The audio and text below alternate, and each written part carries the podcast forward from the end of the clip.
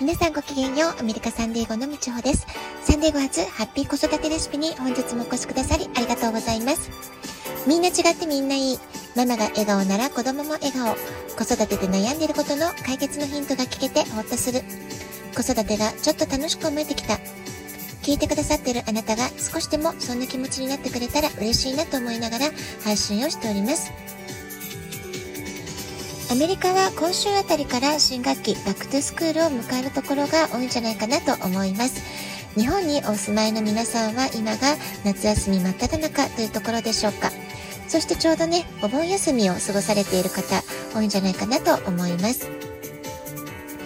私は昨日2ヶ月ぶりに日本語補習校の代行として子供たちと関わる時間を過ごしてきました。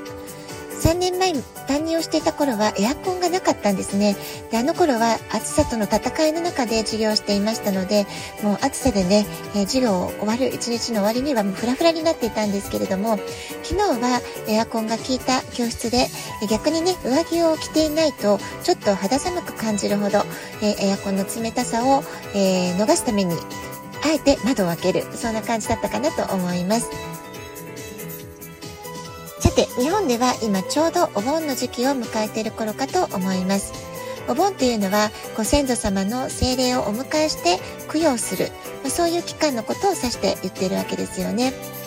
で日本では特定の宗教を信仰している人っていうのは割合限られていて一般的には特定の宗教と深く関わる生活を、まあ、普通はねしていない、まあ、そういった人の方が、えー、多いような気がするんですけれどもただね日本特有なというか、えーまあ、普通の生活の中にすでに宗教的な行事が、風習として入り込んでいる、まあ、こういったことがね結構多いんじゃないかなというふうに感じています。例えば私たちは日常的に神社などにお参りしたりもしますし、え葬儀の時は仏教のお坊様をお迎えしてお経を唱えてもらう、そして葬儀を執り行うってことをやってますよね。で私は幼い時祖父母と同居していましたので毎月お坊さんが家にやってくる、まあ、そういう日を経験していました。ですから宗教ということで何かを深く学んだってことは全くないんですけれども常に、まあ、家の中には神棚があって仏壇があって、まあ、そういったね神棚とか仏壇に、えー、日常の中で手を合わせるっていう行為、まあ、それはね祖父母とか両親の姿を見て生活の中で誰に教えられるわけでもなく自然と覚えていった、えー、動作所作だったなっていう感じがしています。日本でのお盆の時期の大きな行事といえば、え京都のえ送り火であったりとか、長崎の精霊流し、まあ、こういったものがね、結構有名なんじゃないかなと思います。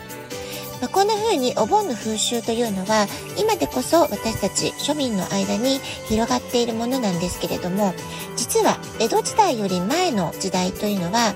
庶民のものではなくって貴族や武士僧侶たちの、まあ、いわゆるね上流階級の人たちだけで行っていた行事だったそうなんです。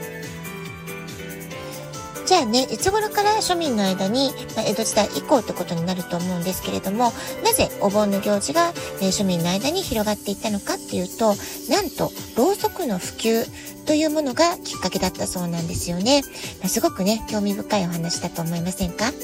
仏壇や提灯に欠かせないろうそくが大量生産で安く手に入れられるようになった。まあ、このことがきっかけで日本全国庶民の間にもお盆の行事というものが広がっていったそうなんです。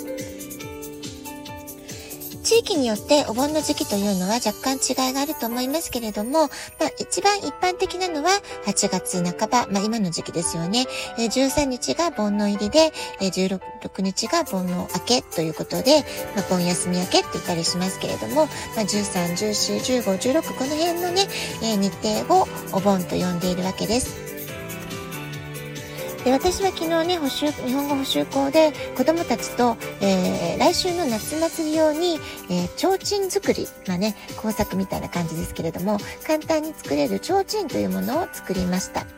えー、こんな風にアメリカに住んでいる子供たちがお盆の時期に日本で使用する提灯、まあ本当のね、実際の提灯っていうのを見る機会っていうのはなかなかないと思うんですけれども、まあそんな中でもね、アメリカでいながらにしても、えー、日本のお盆について少し話をしたりですとか、えー、提灯ってどういう時に使うか知ってるっていうそういうね、話をしながら工作をして楽しく遊ぶっていうのはね、すごくね、まあ、海外に住んでるからこそ大事に日本のことを伝えていきたいなっていう思いも生まれますし、子供たちもその遊びの中であったら興味を持ってくれたりとか、楽しんで、えー、工作ね、えー、やってくれたりとかしますので、まあ、そういったことってね、すごく大事な体験だなって改めて昨日は感じて帰ってきました。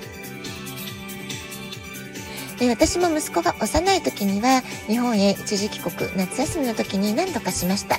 そして日本ならではの花火遊びをしたり、あるいはお墓参りに行ったり、まあ、そういうね、体験を積み重ねること、あと、そうですね、夏祭りなんかもすごくね、楽しみにしていましたかね。まあ、そういったこう体験を積み重ねることで、子供たちの記憶の中に日本での夏の思い出っていうのがね、えー、記憶の中に刻み込まれて、えー、日本の風習とか、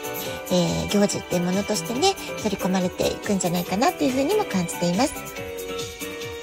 また私たち親が日本で子供の時に体験した感じたこと、まあ、そういったねお盆の思い出っていうのを子供たちに話していく。これもねすごく大事なことだと思います。それからね絵本もいろいろな日本の行事ごとにいろんな絵本が出てたりしますのでお盆のことをそういった絵本を読むことで読み聞かせの中で伝えていったりとかご先祖様って何だろうってそういうね絵本を読むことで子供たちと話し合ってみたりとかえー、なんか夏のこう風物詩ならではの昔話とかもいろいろあると思いますから、まあ、そういったね絵本を夏はあえて、え、選んで読んでみる、まあ、そういったこともねすごく素敵な思い出になっていくんじゃないかなと思います。